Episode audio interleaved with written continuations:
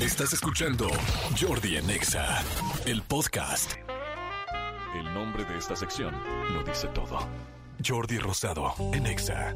Seguimos aquí en Jordi Nexa y está con nosotros la sexóloga clínica, terapeuta de pareja y familia, eh, Claudia Rampaz. ¿Qué Eh, tal? la doctora ¿Cómo Claudia. ¿Cómo estás, Claudita? Muy bien, ¿y ustedes? Un gusto estar con ustedes nuevamente. Igual. Igualmente, Muchas contentísimos gracias. de que ya te tengamos máscara. y porque- Ay, sí, ¿De qué vamos a platicar hoy? Bueno, hoy vamos a hablar de tips de oro para tener una vida sexual placentera y una vida sexual sana, que, que también es importante. O sea, el placer va relacionado a lo saludable, eh, pero eventualmente uno podría imaginar que lo sano tiene que ver necesariamente con la alta frecuencia o con que siempre tengamos orgasmo o que siempre eh, hagamos cosas nuevas. Y la realidad es que en el día a día de las personas lo que se ha visto es que eh, para tener una vida satisfactoria, uno de los puntos primordiales es llegar a acuerdos. No sé si ustedes en su vida sexual se, se hayan topado con esta circunstancia de, de- de llegar a acuerdos, de ponernos, eh, digamos, en la misma sintonía para lograr la satisfacción mutua. Y lo que importa aquí es que eh, nadie se sienta forzado a hacer nada. O sea, siempre y cuando experimentemos algo, pues finalmente sea, eh, digamos, con todo el cariño, con todo el respeto y con toda la delicadeza que implique, implique esa experimentación, ¿no? A modo de ejemplo, sexo anorrectal. Supongamos que a uno de los dos no le agrada el sexo anorrectal y al otro se le hace una muy buena idea practicarlo. Bueno, pues hay que hacerlo de la manera adecuada, con toda la higiene, con una lubricación suficiente, muy despacito, ¿no? Eh, Sin generar malestar o dolor en la otra persona. Pero para llegar a eso necesitamos hablar. Claro. ¿No? Necesitamos llegar a arreglos, necesitamos llegar a acuerdos. Fíjate que hace poco una amiga me dijo algo que me, me pareció bien interesante. Decía, yo creo que el, que el estar en pareja, y hablando de la hablando de- en general, sería muy interesante cada año realmente revisar. Claro. ¿Qué cosas nuevas quieres? ¿Qué cosas ya no te gustan? ¿Qué cosas tal? Hablaba en general, Claro. y, y- y incluyendo la sexualidad.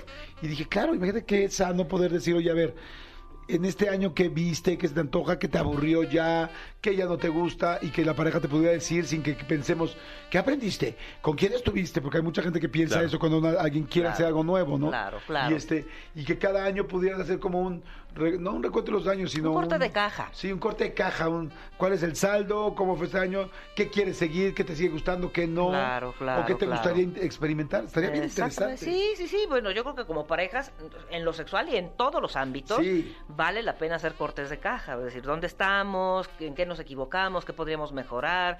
¿Qué nos gustaría para el futuro? ¿Qué cosas quiero eliminar de plano de la dinámica? ¿Qué cosas quiero implementar? ¿No? O sea, como que con la vida en general lo hacemos, ¿no? Con el trabajo lo hacemos, con, eh, qué sé yo, a veces inconscientemente, ¿no? A veces con el año nuevo como pretexto. ¿No? Decir, bueno, a ver, los nuevos planes o mis propósitos de año ahora nuevo quiero probar esos, esto. quiero probar esto. Ah. Entonces, bueno, pues en la sexualidad o en el, en el erotismo particularmente, eso es lo que hay que hacer. Llegar a acuerdos eh, y, bueno, ser respetuosos en estas tomas de decisiones, no obligar a nadie. O sea, acuérdense, el mutuo acuerdo es básico. Muchas veces ocurre que, eh, como pasó con un paciente hace unos días, que dijo, pues es que ella tiene que tener sexo conmigo por obligación. ¿Por qué? Porque yo por obligación mantengo la casa, yo por obligación me hago cargo de todas estas cosas y ella por obligación tiene que responder sexualmente aunque no quiera. Wow, qué fuerte. Qué fuerte, ¿no? Entonces, eh, la verdad es que suena a, a imposición y el sexo Sí. por imposición no se disfruta nada, que esa es pues, finalmente un poco la historia de esa pareja. Entonces hay que llegar a acuerdos. O sea, una cosa es que tengamos responsabilidades en la relación y otra cosa es que nos sintamos obligados a cumplir con ciertas funciones fisiológicas como si se tratara de enciendo un switch, ¿no? Y eh, voy a funcionar. Entonces, bueno. Antes de llegar a un encuentro sexual, pues se necesita negociar Claro. cómo nos gusta el caminito, ¿no? Sabemos que las mujeres tardamos más en excitarnos, eh, necesitamos un poco más de juego previo que los varones. Los varones pueden estar mm, listos con la pura mirada, con ver a su pareja desnuda, ya tienen erección y ya están listos, y las mujeres apenas nos vamos encarrerando. Entonces, llegar a acuerdos. Oye, ahorita lo que dijiste, pues evidentemente suena súper abrupto, ¿no? Y más como lo dijo esta persona. Pero creo que es una pregunta válida. eh, ¿La sexualidad es obligatoria en una pareja? Según algunas Para ambos lados, ¿eh? sí. Para, para ambos lados, o sea, no, no solo de un hombre hacia una mujer, sino hay muchas mujeres que dicen, es que este cuate, ¿no? No, desde el sea, punto de vista científico, claro que no.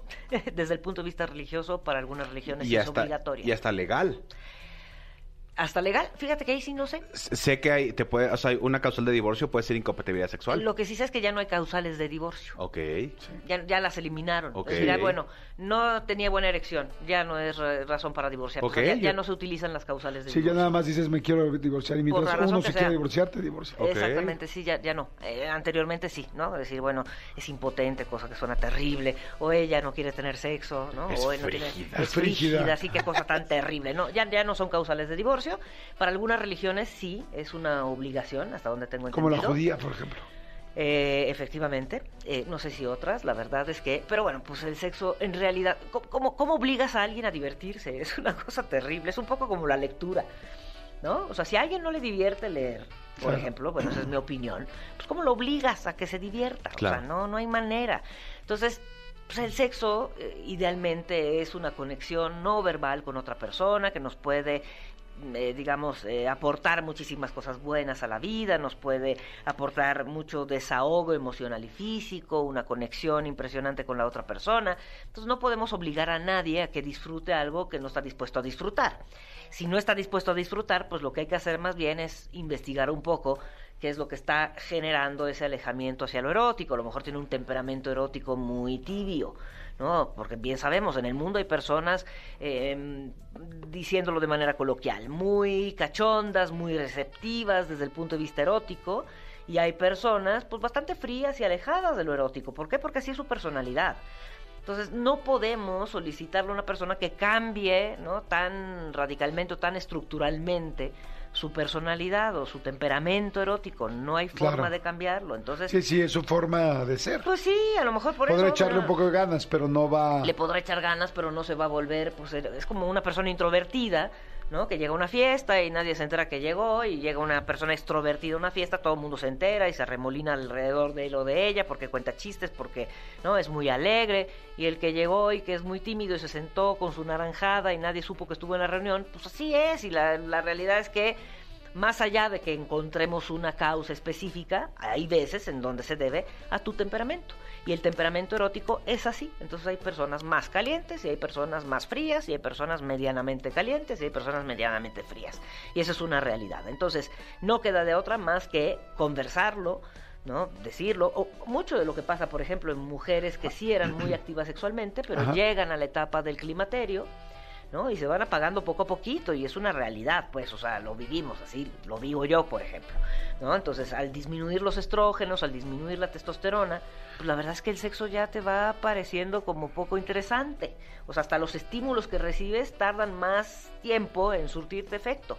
Ok. ¿no? Entonces, Está muy interesante eso. Sí, pues es una realidad biológica, ¿no? Que dices, bueno, a ver, eh, ¿qué sucede con las mujeres en el climaterio? Pues sí, sí sucede. ¿Y al hombre le pasa lo mismo? Sí, conforme disminuye la testosterona. Sin embargo, el cambio de niveles de testosterona en el hombre no es tan radical como el cambio de niveles de estrógeno en las mujeres.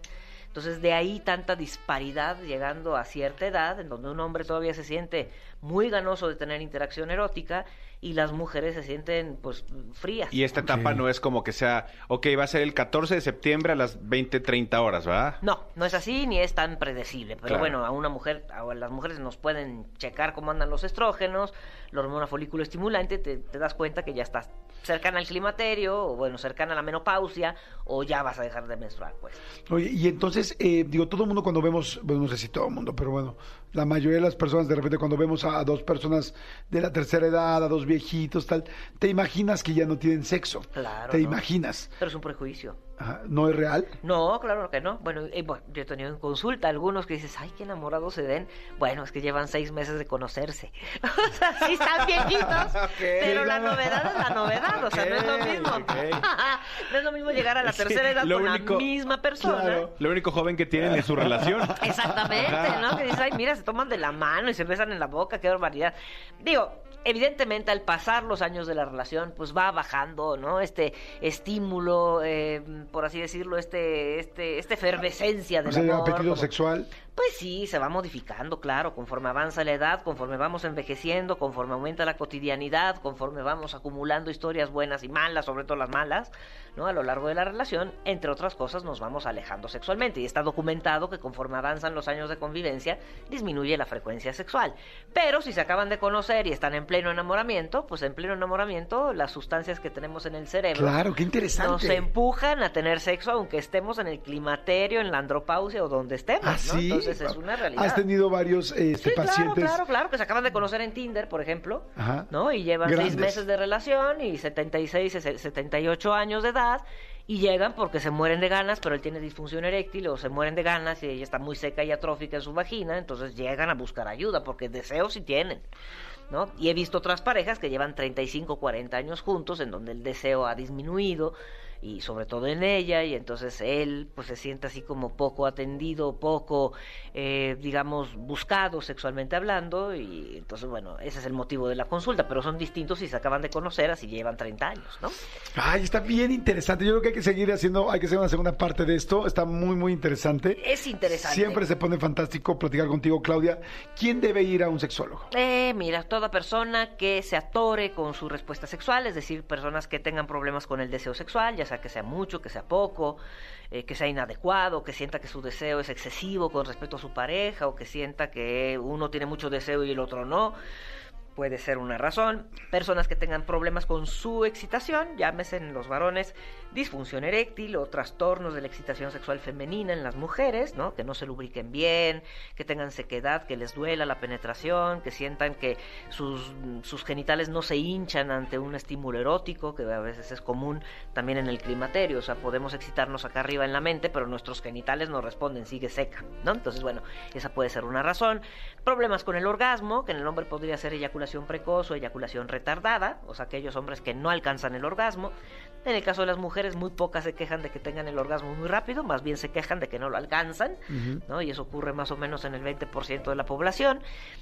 Este, relaciones sexuales dolorosas, esa es otra, otra razón. O sea, puede dolernos el sexo, sí, a hombres y a mujeres, puede doler el pene, la O no vulva, tener la buena vagina. química o arder. No tener buena química, O exactamente. sea, Entonces, química, bueno, hablado real de química, no, no eh, de qui- física, no, sino... No, no, no, sí, exactamente, de, de, de química De como fluidos. tal, de fluidos, este, exactamente, que haya cierta incompatibilidad.